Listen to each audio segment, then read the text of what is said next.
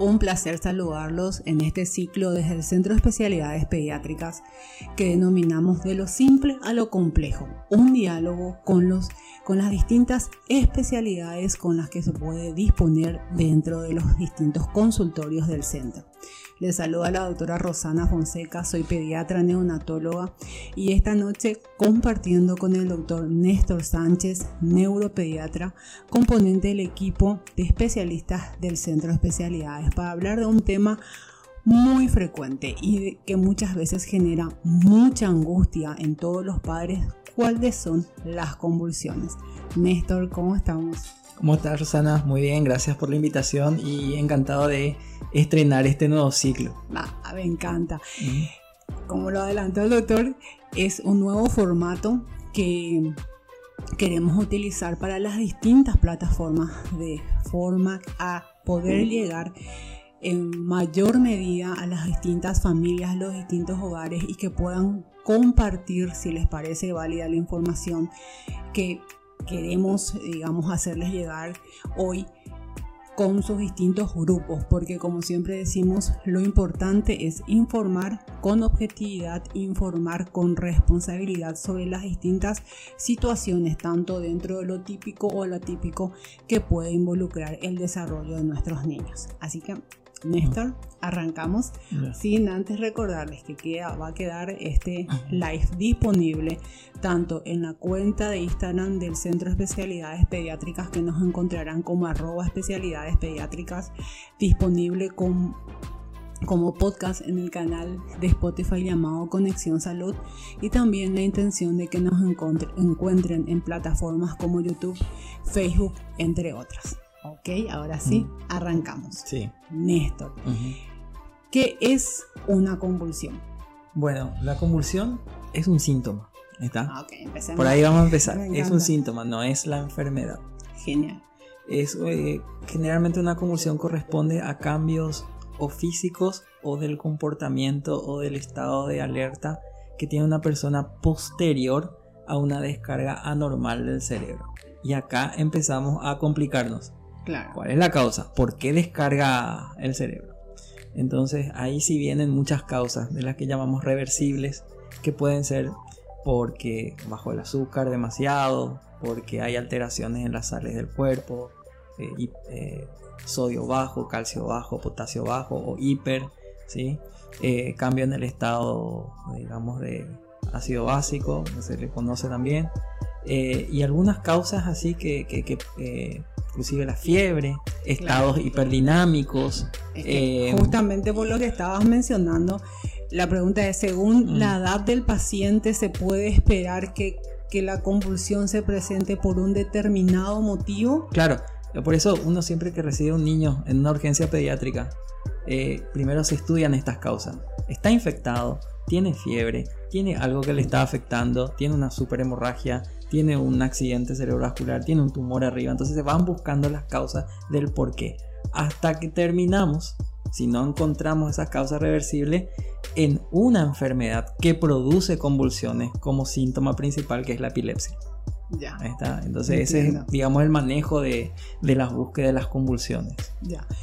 Ahí quisiera hacer como una separación y preguntarte por qué si bien la epilepsia es una morbilidad neurológica frecuente, entre dentro de las más frecuentes, en la consulta, digamos, pediátrica en general, lo que más solemos ver o, suele angustiar es cuando aparecen las convulsiones febriles. Entonces, quisiera hacer como un paréntesis para hablar de convulsiones febriles y preguntarte, ¿hay una edad en la que se puede esperar que aparezcan? ¿En qué consisten? ¿Cuándo?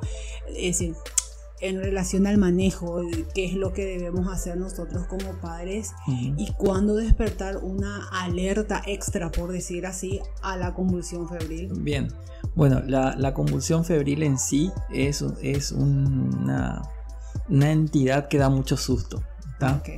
Y solemos decir, asusta mucho porque te, sorprende, ¿no? Eh, y digamos que las convulsiones febriles se pueden esperar son normales en los niños entre 6 meses y 6 años. En ese periodo se consideran que un niño puede presentar crisis por fiebre.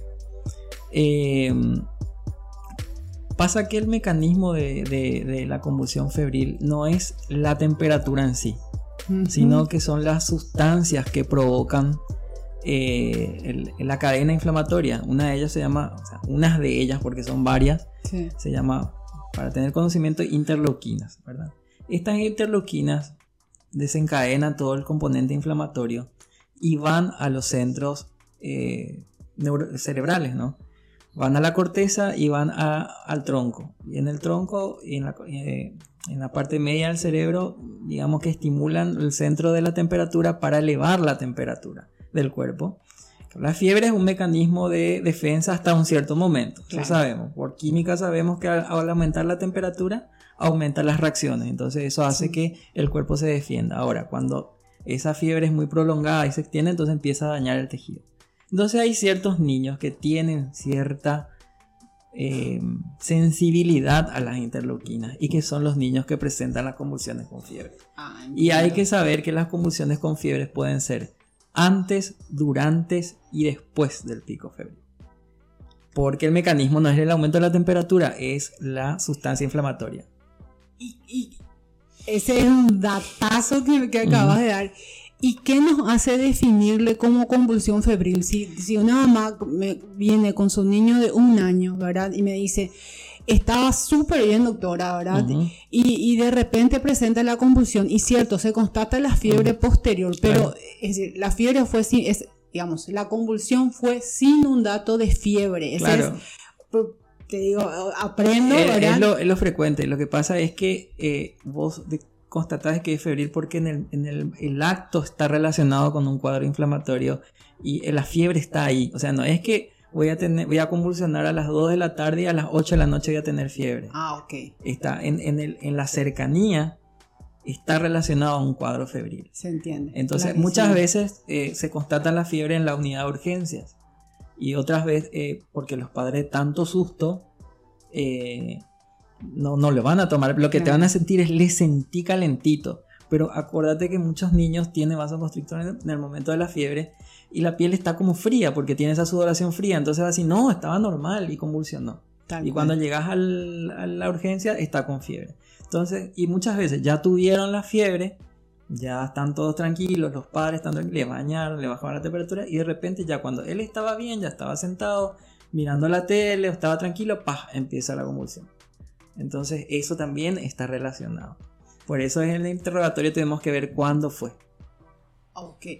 ¿Y, ¿Y ¿Qué indicaciones le damos a los padres? Hoy me escribía una, una mamá, la mamá de un paciente mío, que me hacía justamente el comentario de que tiene una sobrinita de tres años que convulsiona con fiebre y entonces eh, estaba evidentemente incubando un cuadro febril porque estaba haciendo episodios de febrícula, ¿verdad? Y los padres ya estaban aterrorizados, es decir, ¿cuál es la recomendación que le damos a los padres en relación al... Yo ya, bueno, sé, yo mamá, yo papá, que mi hijo puede convulsivar con fiebre, porque no es que siempre que hacen fiebre van a convulsivar. sí, es decir, no siempre que hagan fiebre. No siempre, bueno, ahí, ahí no sé si desvío la pregunta un poquito a saber cuál es simple y cuál es compleja. No, espera, pausa. Primer, pregunta así.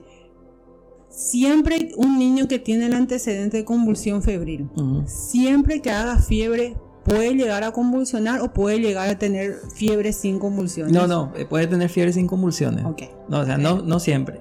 Ahora, lo que, lo que se le recomienda a los padres es que una vez que el niño presenta eh, la crisis convulsiva, eh, no hagan maniobras alocadas, digamos. Colocar al niño de costado, generalmente con la carita mirando hacia afuera, ¿sí? para evitar que, haya broncoaspiración principalmente. Porque la edad eh, depende de la edad también, pero eh, la gente tiene miedo de que le trague la lengua. Ese es el principal miedo. Pero en realidad el miedo cuando sucede la convulsión no va a pasar eso. El tema es cuando termina la convulsión en sí. Ahí es donde el niño se, se vuelve todo hipotónico. Entonces, el padre le salva la vida al niño colocándolo de costado, o sea, con la carita mirando para allá, despejando el lugar y bueno, ahí eh, no hay que meter el dedo en la, en la boca porque eso puede realmente llevar la lengua para atrás o provocar una asfixia al niño y eso termina dañando. Entonces, si vomita, vomita de costado, no, no va a tragar. Y mantenerlo de esa manera. Ahora, si por ahí uno ya, no, no te voy a decir tiene cierto entrenamiento, pero ya lo vio convulsionar, ya te pasó el susto la primera vez, o hay alguien que... eh, hay alguien que te pueda ayudar, entonces ahí sí, si constatas que estás con fiebre, ya empezás a, a bajarle la temperatura. Si tenés el supositorio, ya lo colocás, eh, ya le mojás una vez y esperás que pase la crisis. A ver, y hay un tiempo clave, 5 minutos. Generalmente la- la- las convulsiones por definición son autolimitadas, o sea, no, no van a durar más de 2 minutos. Genial. Pasando los 5 minutos, ya lo digamos que es el periodo refractario, no refractario, sino que es un periodo donde los mecanismos autocompensadores del cerebro que van, están trabajando para frenar esa convulsión se vencen. Ah, ok. Entonces eso quiere decir que no va a parar así nomás. ok. Y ahora sí, entonces Ujú. hacer la diferenciación de simple y de compleja. Entonces, simple decimos cuándo. Primero tiene la edad, de, ser, de 6 meses a 6 Seis años. Es lo más frecuente. Segundo, el tipo de crisis convulsiva que hace el niño. Ujú. Están las crisis convulsivas que se llaman motoras, que Sí. es la que vemos, ¿sí? la que el cambio, se produce un cambio físico. Y hay varios tipos. Estas crisis tienen que ser de la variedad generalizada. ¿Qué significa eso? Que todo el cerebro descarga y todo el cuerpo se mueve. Claro. ¿En qué sentido? Que puede estar todo el cuerpo tónico, duro, duro, duro, o puede estar todo el cuerpo clónico, Claro. temblando, o tónico, clónico, que es. Pero son movimientos grandes.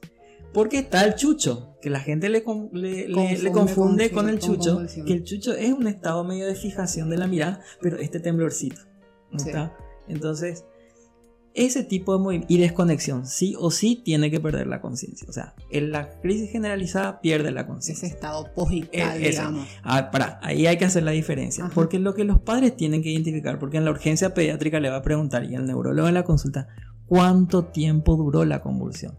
El posictal es eso, posictal, terminó la convulsión. Llámese post-convulsión. Así mismo. Sí. Entonces, generalmente los niños pueden quedar en el post-convulsión, pueden quedar dormiditos, pueden quedar confusos, pueden quedar normales. ¿Está? Entonces son diferentes cambios del estado de alerta que pueden pasar. La frecuencia es que queden dormidos y la gente tiene miedo. Dice, no, ay, no quiero, no, no quería que me se duerma, no quería que se duerma. No, hay que dejarlos dormir. El cuidado que vamos a tener es dejarlo de costado. Hasta que el niño se recupere totalmente, está de costado. Y si le van a trasladar al hospital, se traslada en ese costado o con la cabeza acá. Si uno está solo, de esta manera, o sea, de costado, y si alguien le va a mirar la cara siempre y le va a estar auxiliando, entonces ahí puede llevar de esa manera, es lo más seguro. Lo que no hay que permitir que la cabeza vaya para atrás. Claro. Es decir, uno busca permeabilizar la, La vía la aérea. ¿verdad? Ni muy flexionado, ni muy, Ni muy, ni muy extendido, mantenerla bien. Bueno, entonces dijimos que tienen que ser eh, de 0 a 6, que las crisis tienen que ser generalizadas. Sí, no de tiene- seis meses a seis a seis años. años. Sí. Después no tiene que durar más de 15 minutos.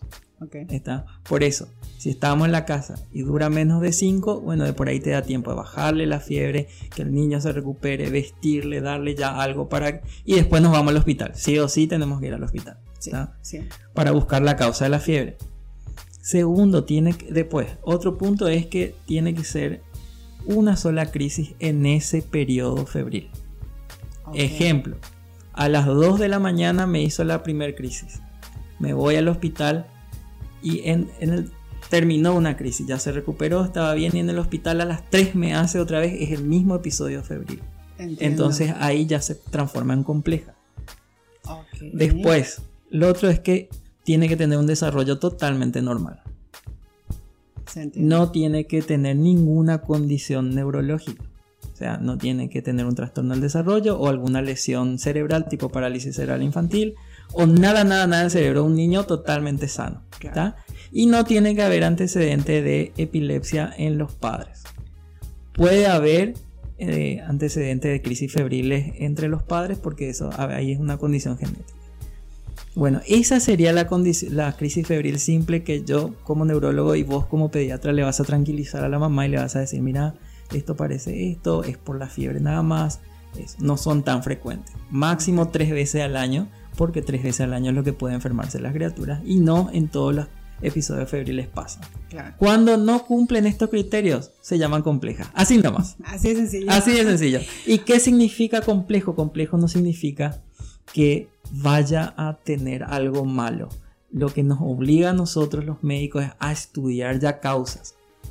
Buscar, en este caso, nuestras epilepsias o buscar otras enfermedades que generen tanta fiebre.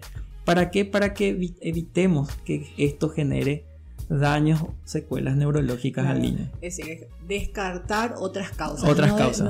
No, no, no, decirle a los papás, no, tranquilos, una convulsión febril se puede dar, no minimizar cuando ya fue compleja. Es decir, antes de quedarnos de que fue un episodio de convulsión febril, descartar otras causas. Así mismo. O sea, si vos das un diagnóstico de convulsión febril simple, incluso en la urgencia, la medicina basada en evidencia te da prácticamente el 95% de seguridad de que eso es una febril simple. Está. Cuando no cumple esos criterios donde estudias y no, no siempre vas a encontrar, o sea, la crisis febril compleja no siempre va a ser una epilepsia. A veces quedan como febriles y seguirán, pero tendremos más cuidado nomás con ese niño. O sea, evaluaremos cuántas veces convulsiona, cómo es su desarrollo, Incluso hay veces que esto es controversial porque hay, estudios que hablan que sí, otros que no. Haremos una, lo que se llama profilaxia, o sea, daremos anticonvulsivante, pero eso ya evaluando cada caso y cada niño. ¿Está? Bueno, a ver, corregí, corregime el resumen que voy a hacer porque he aprendido. Hablando de convulsión febril, primero y dejar en claro que se presenta entre los 6 meses a 6 años. Sí. ¿sí? de que la convulsión está relacionado al episodio febril, pero que puede presentarse antes, durante, o después de la convulsión febril. Así mismo. Y que para así como dijiste, la medicina basada en la evidencia para eh, asumirla como una convulsión, convulsión febril, digamos, que la causa, digamos, está relacionada al proceso infeccioso es la fiebre, tiene que ser un episodio de unas, de, de, de episodio de motores. convulsiones motores generalizados, genial, y que no deben de repetirse, digamos, no puede haber más de un episodio, una convulsión por por episodio el episodio febril. O sea, en todo el cuadro febril. Entonces, claro, se puede tener tres, cinco días de fiebre, así mismo, pero, una, sola, vez, así mismo. Se entiende clarísimo. Si estas condiciones no se cumplen, tenemos, pasamos... Y agregarle el desarrollo. Ah, y desarrollo típico. Genial. Decía desarrollo, sí, decía, un chico sin antecedentes de eh, familiares con epilepsia sin antecedentes de un desvío del desarrollo o antecedentes de patologías neurológicas como por ejemplo una asfixia perinatal, por ejemplo, prematurez. prematurez. ¿Estamos bien? Sí. Me encanta. Y acá ahí quiero resaltar la edad porque una vez me llega una paciente que me dice tiene convulsión febril y tuvo a los dos meses el episodio convulsivo asociado a la fiebre. Eso no se considera convulsión. No, no, eso se estudia. Me encanta, súper. Clarísimo quedó. Y que nuestra gran intervención como padres es mantener permeables la vía, la vía aérea, la cabeza ni muy flexionada ni muy extendida y lateralizar al paciente. Así ¿sí? Ah, y también lo del tiempo, que no, generalmente no dura más de 5 minutos, pero el requisito para considerar la febril es que no dure más de 15. Así mismo. Genial. Aprendiéndose. Súper bien. No, porque son datos importantes, ¿verdad?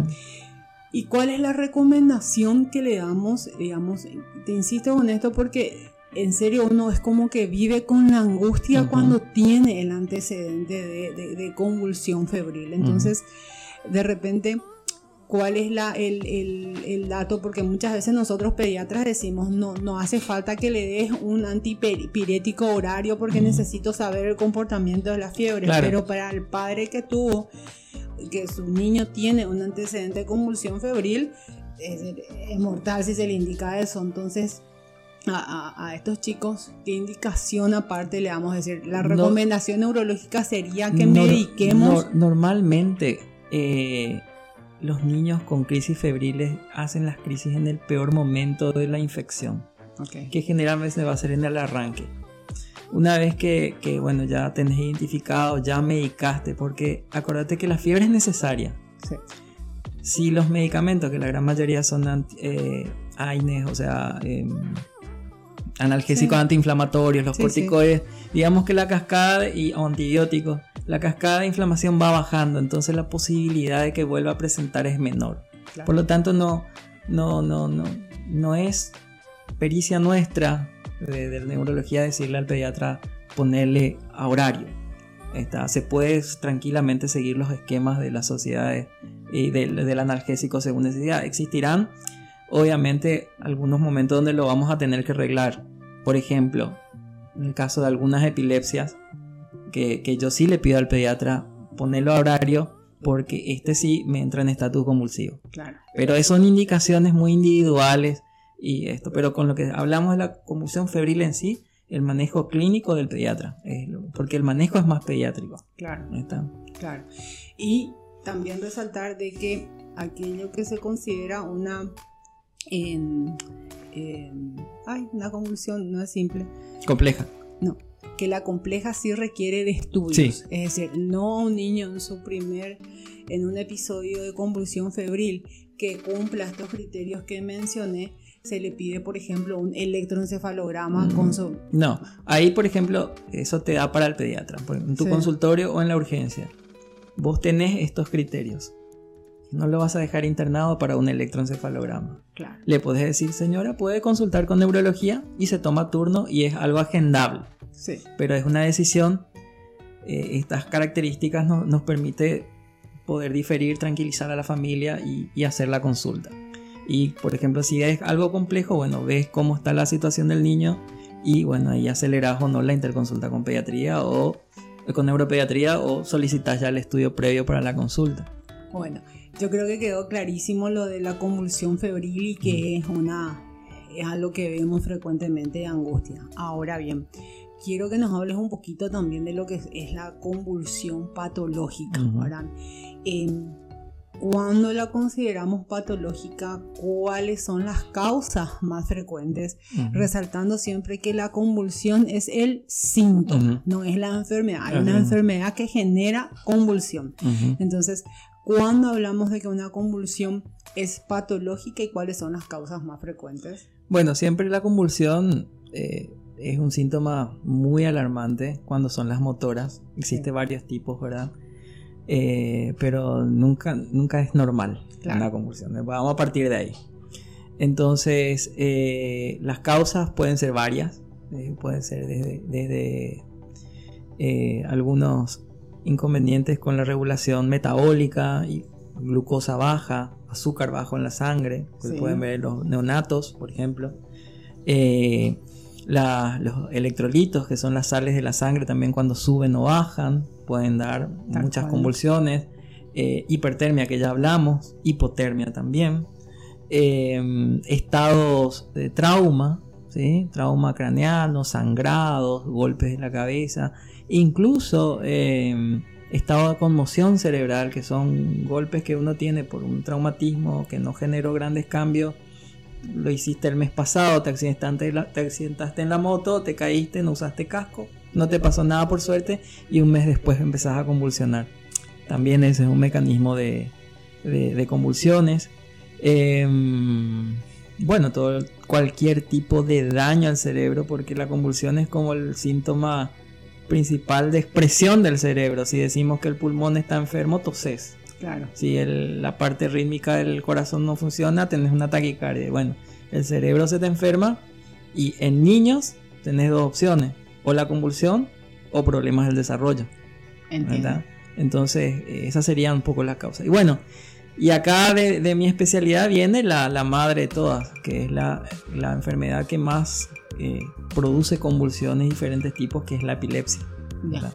Entonces, eh, esas son, digamos, las, causas, más frecuentes de convulsión. ah, tóxicos. tóxicos.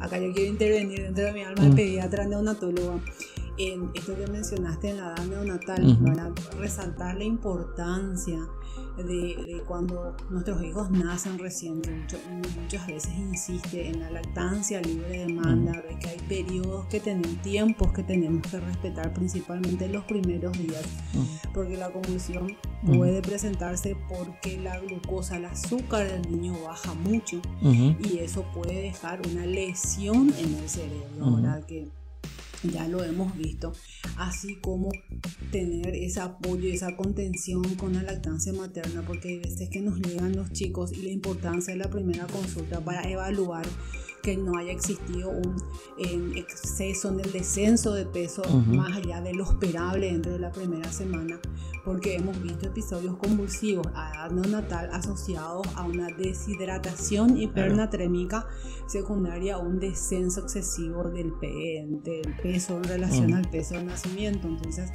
resaltar esto porque son causas prevenibles de convulsión. Eh, causas, eh, causas prevenibles, causas reversibles. Exactamente. Donde el tratamiento no es un anticonvulsivante, sino solucionar la, la causa, original, tal cual. Pero que puede llegar a dejar. Sí, bastante. La, hipoglicemia deja secuelas muy importantes en el, en el cerebro. Y eso lo teníamos que entender. Bueno, ahora sacando mi comentario pediátrico neonatal. Uh hablemos un poquito de la, de, hablamos un poquito en realidad de lo que son las epilepsias. Podemos hablar de, tipos de epilepsias, que es a lo que más tenemos que observar, cuáles son tipo factores de riesgo que, tenemos que considerar em, para hablar de epilepsia. Bien, bueno, la, epilepsia, por suerte, la, la ILAE, que es la Liga Internacional de Lucha contra la Epilepsia, que es una organización mundial que acá en Paraguay tenemos también una sucursal y que varios estamos ahí, em, la definió bastante bien, o sea, la, redefinió y integró que no solamente son convulsiones, eh, sino que es una enfermedad que produce convulsiones en un cerebro predispuesto. Okay. predisposición genética, porque hay algunas epilepsias genéticas, o predisposición estructural por alguna malformación o daño que haya tenido el cerebro en el prenatal, postnatal y prenatal, perinatal o postnatal. Con que produzcan convulsiones obviamente y con todas las consecuencias que de eso deriva, tanto en el desarrollo cognitivo, eh, físico e incluso social. Entonces es una definición muy amplia de lo que sería el abordaje, eso define el abordaje de la epilepsia, no solo el anticonvulsivante, sino que es todo el proceso que el niño va pasando y que le va afectando. Básicamente tenemos dos tipos de epilepsia así a grandes, porque acá vamos a entrar en clasificaciones y, nos perdemos. Pero grandes, así, grandes, dos, dos. Las primarias o genéticas o las secundarias o estructurales o por consecuencia de algo. Algo le afectó al cerebro, prenatal, perinatal o postnatal, que hace que ese cerebro esté predispuesto a convulsionar. Entonces, antes se decía, vamos, para decir que epilepsia tiene que convulsionar dos veces. No. Si yo tengo un neonato, vamos a tu ejemplo, tu neonatito que se le bajó el azúcar porque no estaba mamando bien, ¿sí? Convulsionó una sola vez. ¿Está? Resolviste eso. Eso no es una epilepsia. Va a neurología, le hacemos una neuroimagen, vemos que su cerebrito está, quedó un daño atrás, en el, área occipital donde se deja. A los 7 meses, pasó tu bebé, creció bien, se está desarrollando bien. 7 meses hace una convulsión afebril. Es epilepsia. Es epilepsia. Porque el cerebro está predispuesto a convulsionar. Entonces no es una o dos, es la predisposición. Sí. Entonces, otro ejemplo puede ser eh, mamá epiléptica, ¿verdad? Con una epilepsia, digamos, de, una, de etiología genética, o sea, ya, ya le estudiaron los neurólogos, ya tienen su gen y todo. Mi bebé nace y convulsiona sin fiebre, o sea, convulsiona a los 8 meses sin fiebre. Lo más probable es que le vuelva a estudiar, pero lo más probable es que sea una epilepsia genética también. O sea, entonces eh, tiene muchos aspectos esta, esta enfermedad que hay que abordar y que no es solamente la convulsión, sino también el contexto. Entonces, después, eh, esas son las más grandes. Y después, dentro de las estructurales, puedes definir las que son por, por alguna lesión cerebral, como las parálisis cerebrales, o como las famosas enfermedades metabólicas, que no las, no las escuchamos tanto, pero, existen. Está, y que, que, que no, es una epilepsia común nomás porque afecta a otra cosa. Sí, nos agarra justo a nosotros los neurólogos porque uno de los síntomas, los dos síntomas principales son retraso del desarrollo y epilepsia, ¿verdad? O convulsiones. Pero son fallas, errores congénitos del metabolismo se llama, y muchas veces tienen tratamientos específicos. Totalmente, y acá hay un refrán que siempre, es una frase que la autora Pereira alguna vez utilizó, uno solo busca lo que sabe, es decir, nos tenemos que informar y nos tenemos que adentrar dentro de estas causas porque el, el caso de las enfermedades metabólicas no es que antes no existían, las empezamos a buscar Empezamos a asumir la convulsión, otra situación, otras noxas como eh, síntomas de una probable enfermedad metabólica. Las empezamos a buscar más y empezamos, empezamos a encontrar cosas que antes no encontrábamos, pero no porque no existían, sino por una falta de búsqueda. Bueno, y en eso compartimos. O sea, eh, en mis inicios trabajé contigo en la unidad neonatal de San Pablo y también del Bautista y todos eran infecciones. A medida que, que, que, fue avanzando también, porque la medicina nuestra avanzó también, eh, por ejemplo, estas metabólicas solamente paraban en Buenos Aires. Y ahora por lo menos tenemos un, eh, un, test de aminoácidos que nos brinda gratuito el ministerio. Entonces tenemos chance de buscar más. Y ahora no todos son infecciosos. Totalmente. Eh, me parece que esa evolución, no solamente yo de mi, especialidad, sino que creo que el, neonatólogo también ya está porque tiene el acceso a eso. Muchas veces también son los recursos que tenés a tu alrededor que te permiten diagnosticar este tipo de enfermedades. mismo, y quiero usar el mismo ejemplo con relación a las convulsiones febriles, ¿verdad? Que antes, si la fiebre es muy alta, eh, y da convulsión ha de ser algo bacteriano y muchos indicaban antibióticos y le internaban a los niños con antibióticos y no, el contexto febril puede darse dentro de un cuadro viral que hoy tenemos como más posibilidades de llegar a algo, a la etiología, a la causa y no estar poniendo el antibiótico a todos los pacientes. Así mismo. Analogía perfecta. Volviendo a la epilepsia lo dejaste muy claro dentro de las clasificaciones y la etiología. Ahora, el tratamiento de la epilepsia, el tiempo del, tratamiento, eh, necesita también, mencionaste dentro de las definiciones, el apoyo emocional que tiene que tener. Es decir, cuándo llegar a esto, cómo manejamos el entorno. Bien, y mucho depende, eh, esa es la diferencia de, de nosotros los pediatras con respecto a adultos.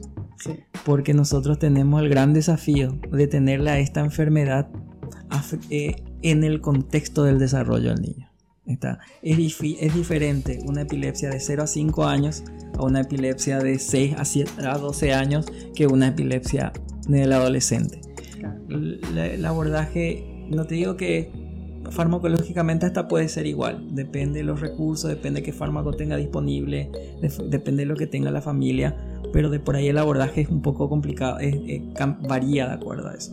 Entonces, normalmente el tratamiento eh, le llamamos a la epilepsia fármaco sensible cuando responde a un solo fármaco. ¿Qué es la frecuencia? El 80% de las epilepsias genéticas, digamos, primarias, que no hay otra causa, eh, son de buena evolución o autolimitadas, ahora se le conoce. ¿Por qué? Porque el anticonvulsivante no cura la epilepsia, se va sola.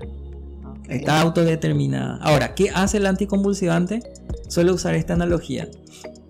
Es como si uno tira una piedra, el, cerebro es un lago, agua. Uno tira una piedra donde cae la piedra es el foco de la epilepsia. Entonces la onda se esparce por toda la Yo no quiero que pase eso. Entonces, ¿qué hace el, el, anticonvulsivante? Congela el agua. Entonces vos tirás la piedra, cae en ese lugar donde cae, pero, la onda no se expande. Entonces eso es lo que hacen los anticonvulsivantes con sus diferentes, eh, con sus diferentes eh, mecanismos, de acción. Que a esta epilepsia autolimitada que pudiese tener hay epilepsia autolimitada que solamente te dan dos crisis y punto. En algunos países no se tratan. Pero hay otras que dan bastante, te asusta mucho, te puede afectar y puede correr el riesgo al desarrollo del niño o el estado cognitivo del niño, entonces ahí medicamos. Si es un fármaco sensible, o sea, esto es como los samuráis. Los samuráis, por ejemplo, golpean en un solo golpe, le tienen que matar al otro. Bueno, esto es lo mismo. Nosotros tenemos que tener el razonamiento clínico para tratar de calmar esas convulsiones en el primer fármaco. O sea, la elección del primer fármaco para nosotros los neurólogos es fundamental. ¿Está? Porque yo con el primer fármaco golpeo en un 80% de posibilidades. O sea, 80% de que no convulsione más le doy a ese niño. Y uno dice, bueno, si sigue convulsionando le pongo otro y aumenta a 90. No, señores. Con uno más baja a 15%. Y con el tercero a 3% morimos ahí. Está, entonces no es que sumar fármacos va a mejorar la situación. Porque le llamamos refractaria y ahí están las dos clasificaciones más. La fármaco sensible y la refractaria. Es cuando usé dos fármacos de dos mecanismos de acción diferentes a sus máximas dosis y sin efectos colaterales. Y si no me responde, entonces entro en refractariedad. Y después ya es una no te digo que, ahí entra, la verdad que epilepsia todavía respeta mucho eso de la medicina que es arte y ciencia. Porque ahí ya empezamos a... Eh, a veces frenamos las crisis con tres, con tres fármacos, ¿sí? Pero eh, lo ideal es ir buscando el mecanismo de acción complementario para tratar de dejarlo por lo menos con dos. Es hay niños que tienen mucho más porque la epilepsia ya es refractaria. Y otras, otro, otro tipo de abordaje como el CBD, como, o sea, el aceite de cannabis, el farmacológico, eh, la dieta cetogénica, los estimuladores vagales que no hay en el país, ¿verdad? Pero bueno, son otras estrategias que se van abordando para esto, pero vos vas pasando etapas. No es de la nada nomás que decir. Y después los estudios, obviamente. O sea, estudiamos la parte del cerebro, que es los electroencefalogramas que te marcan eh, digamos, el ritmo eléctrico y, digamos, te da la guía, es el mapa principal para, para vos ver qué síndrome es, qué síndrome electroclínico es, para armar un poco el rompecabezas. La resonancia magnética, que es para estudiar la estructura cerebral si no hay una malformación de niño, de, bebé o prenatal, o alguna lesión que esté generando esto, o si el cerebro está enfermo, porque la resonancia te permite saber si hay alguna actividad metabólica anormal. De los estudios metabólicos y así uno va estudiando y va sumando hasta llegar a lo genético. Claro. Néstor, dijiste algo sobre la, que la epilepsia puede ser autolimitada. En el sentido, eh, eso se puede entender como que nosotros, es decir, el tratamiento es por cierto periodo y después puede estar sin tratamiento. Sí, dos años. El periodo, el periodo de tratamiento básico de epilepsia generalmente son, es de dos años. Ya. Está en dos años, uno va haciendo todos estos estudios. Según la clínica, no todos los pacientes necesitan todo. ¿Está? Entonces uno va cerrando eso, va, va asumiendo el, origen y si respondió muy bien y si fue mejorando su electroencefalograma, no presentó crisis, su desarrollo fue normal o su estado cognitivo está bien, desarrolló una vida normal, a los dos años eh, empezás a hacer un descenso progresivo y no le das el alta al toque. O sea, lo que vos vas viendo es cómo vas disminuyendo lentamente, lo controlas de vuelta, lo citas a los tres o cuatro meses, ves cómo está, cómo soltó la medicación y una vez que esté aproximadamente un año después de la última crisis da el alta definitivo. Ah, eh, a veces seis meses, pero depende mucho de los niños, depende mucho de, la afectación que generó o no. Entiendo, pero acá, digamos, lo mm. clave que tenemos que resaltar es que nosotros papás no podemos asumir tipo por cuenta propia, no, mi hijo hace seis meses, un Es el error más frecuente. ¿Por qué? Porque Lastimosamente, la, industria farmacéutica no diseñó un fármaco que de una nos cure o que de una nos proteja. Porque, eh, como te digo, estuvimos hablando de que la, la epilepsia autolimitada no sabemos cuánto tiempo. Pero lo que sí sabemos por estadística, pues, lo que sabemos por estadística es que eh, dos años es el límite, digamos, el tiempo promedio. Entonces vas haciendo y de acuerdo a cómo evolucione. Pero hay niños que soltamos la medicación, hicimos todos los pasos, los padres cumplieron y un año después vuelven a convulsionar. Y bueno, un año más.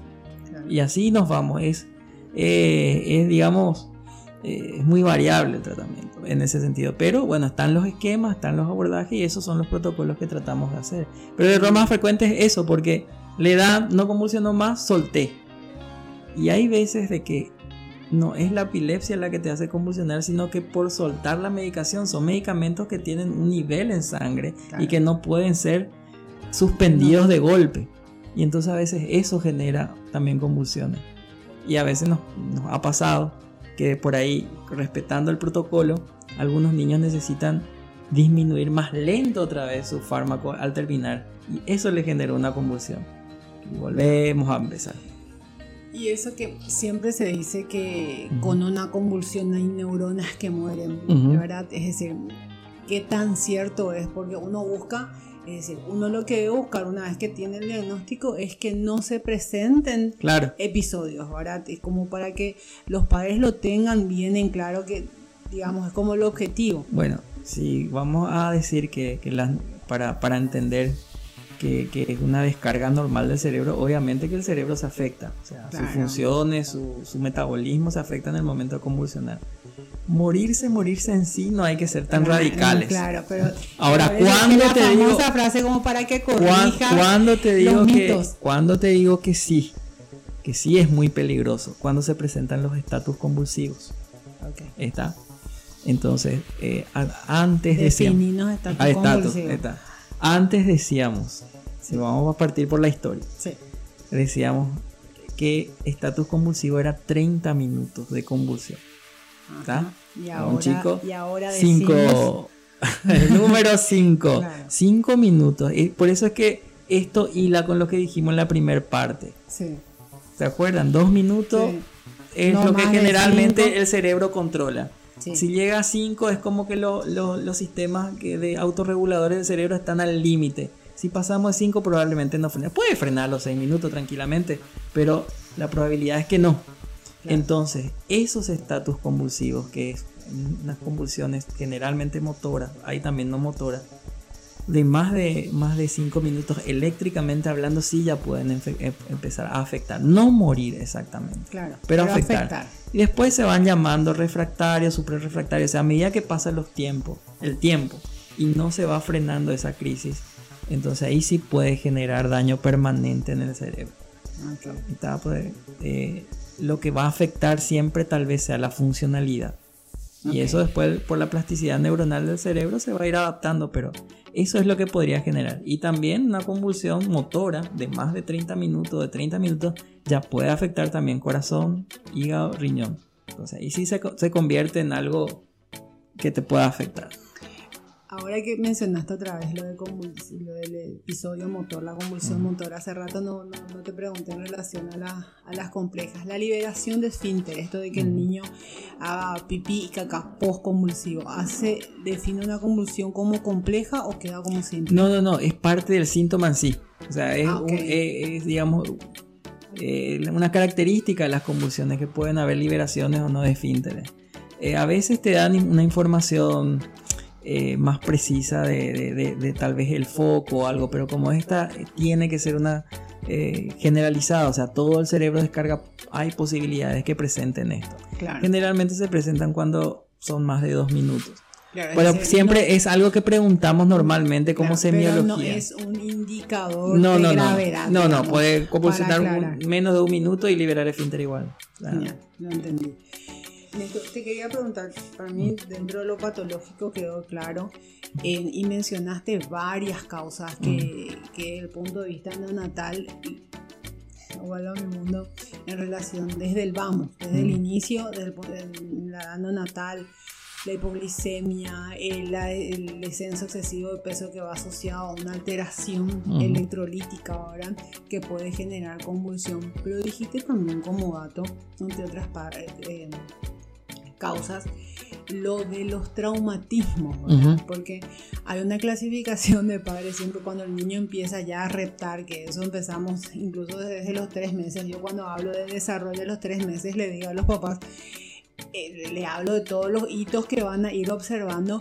y les digo, y nunca, ni por un segundo se puede quedar solo en altura, ¿verdad? Porque ya tenemos, y eh, los bebés no se caen, se tiran, les decir, como para que magnifiquen la importancia de prevenir ese tipo de incidentes, ¿verdad? Y hay memes que dicen que hay una clasificación de padres, el que al que ya se le cayó su niño y al que todavía no se le cayó su niño. Entonces, ¿a qué estoy queriendo llegar? Porque son frecuentes las caídas, ¿verdad? Porque un segundo parece que nunca es magnificado hasta que se te cae el niño en la cama. Entonces, em, y, mencionaste que es lo que me quedó, digamos, ahí sonando, de que puede haber un traumatismo hoy y presentarse un episodio convulsivo tiempo después. Eso se aplica también en la infancia, cuáles son los cuidados en relación a observación que tenemos que tener en relación, y te hablo al traumatismo, al evento traumático en menores de un año. Hace que se cae la cama, hace que se cae a propia altura. En el, hay papás, perdón, siempre les digo, el mejor lugar, bájenlo al piso, tienen que hacer desarrollo motor, pero le tienen un pánico a esa zambullida cuando van a pasar del sentarse al gatear a los cuatro, a la zambullida que tienen miedo que se golpee. Entonces, ¿cuál es la recomendación? A, a ver, eh vamos a abordar esto desde el desarrollo. ¿Por qué es tan peligroso a esa altura el traumatismo, la caída de la altura de la cama o que no sea de propia altura? Sí. Porque, pausa, propia altura significa que estando en el piso se caiga. Claro, claro. Propia altura significa eso. Entonces, si el niño está en propia altura, probablemente no le pase nada. Ok, escúchenme. Ahora, en esa etapa los niños no tienen todavía los reflejos de defensa. Se llama reflejo de defensa anterior, reflejo para caída, que digamos que el, el, el, octavo para la cóclea, digamos el oído, el oído interno, que es el encargado del equilibrio, está madurando en la información. Entonces ellos no, no, coordinan todavía ese movimiento. claro. Entonces el niño una vez que cae, cae con todo. ¿Y qué es lo más grande todavía? A esa, la, la cabeza la cabeza del niño es, todavía tiene una proporción todavía grande con respecto al cuerpo. Entonces es lo primero que va al piso. La ventaja de los niños de por ahí, de menores de un año, es que todavía no tienen cerrada la, fontanela, que es un factor de defensa importante. Porque si hubiese algún sangrado o algo adentro, la compliance de la, del, la del, de los huesitos van ajustando las presiones adentro. Pero sí pueden dejar secuelas. Y eso se aplica también. Eh, esto de la conmoción cerebral es un tema que se está abordando hace poco tiempo, eh, que, que, empezó en, increíblemente empezó en la, en la, NFL, o sea, la NFL se llama así, los, los, de fútbol americano, eh, los boxeadores son los que más estuvieran estudiando y que no hay ningún daño específicamente en el cerebro, o sea, no hay un sangrado, no hay un golpe directo, pero ese vaivén que genera el cerebro dentro de la cabeza, con el frontal y con el occipital, pudiesen generar algunos cambios metabólicos que después desencadenen eh, cefaleas crónicas. Eso te va a traducir en un niño con una, con una irritabilidad tremenda, porque no, no habla, no se expresa, entonces llora. Crisis convulsivas, Y puede darse no solamente en cuestiones de meses o después de eso, sino que a lo largo, incluso hay estudios que han hablado de 5 a 7 años. Entonces, pero un depende mucho, o sea, en menores de, un año de por ahí es, tenés eh, buena, buen factor de protección todavía, pero es algo recontra evitable, o sea, no andador, no andador, que es la primera causa de traumatismo craneoencefálico en niños, no andador, y no confiarse de dejarle a un niño, a un bebé a partir de los cuatro meses yo creo que nadie se tiene que confiar de, una, de un bebé. Cuando aprenden a rolar, el, el cerebro les liberó para conocer el mundo. Entonces, eh, ese sería el cuidado. No, no a todos le pasa. No todos, cualquiera, cualquier golpecito en la cabeza no te va a generar. Estamos hablando de golpes fuertes, que te alteró la conciencia, un bebé que se cayó, que lloró, que perdió la conciencia. Y hay, hay solemos decir, las primeras seis horas post-traumatismo son las que tenemos que estar como muy atentos. ¿Eso es así? Sí, eh, las primeras cuatro. Eh, imaginológicamente cuatro y, y seis clínicamente. Eh, ¿Nos dirías cuáles son los síntomas o los signos de nuestras pautas de alarmas? Es decir, ¿cuándo inmediatamente hay que generar una consulta? Inmediatamente cuando perdimos la conciencia. Bebé que cae, hay veces que lloran tanto que generan el espasmo del sollozo, que, se puede, que es algo, digamos, normal del desarrollo. Pero bueno, a ese asusta mucho. Bueno, hay que llevarlo igual y controlarlo. O sea, no hay que minimizar un golpe de, un bebé, un menor de un año. Por algo la mamá ya le llegó, porque si fuese una caída normal, ah, no pasa nada, no llores, tal cosa, se, se consuela y ya está. Primero, si el niño se consuela.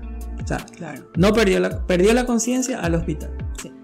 Llora tanto y no se consuela, más o menos 40, una hora, y sigue llorando al hospital. Em, vómitos. Aunque a veces de tanto llorar se vomita. Claro. Pero no vamos a entrar a preguntar, que nos diga el pediatra. Al hospital. Em, bueno, y de por ahí un estado, convulsiones, obviamente, y de por ahí un estado, o sea, se consoló. Eh, se consoló, quedó ahí, pero de repente queda medio somnoliento, desconectado. Uno le conoce al bebé, uno le conoce a su hijo. Y si le parece que no es él, al hospital. Claro, solemos decir que tiene que tener el patrón habitual de conducta. Así mismo. Si era su horario de, dormir, le vamos controlando, pero le dejamos dormir. No es que le mantenés despierto por si pasa algo, porque le puede generar una irritabilidad que va a confundir. Y al revés, si no es el horario de dormir, no se tienen que quedar dormidos. Entonces, ir teniendo esta orientación. Néstor, bueno. 500 cosas quiero preguntarte, ¿cómo para ir cerrando?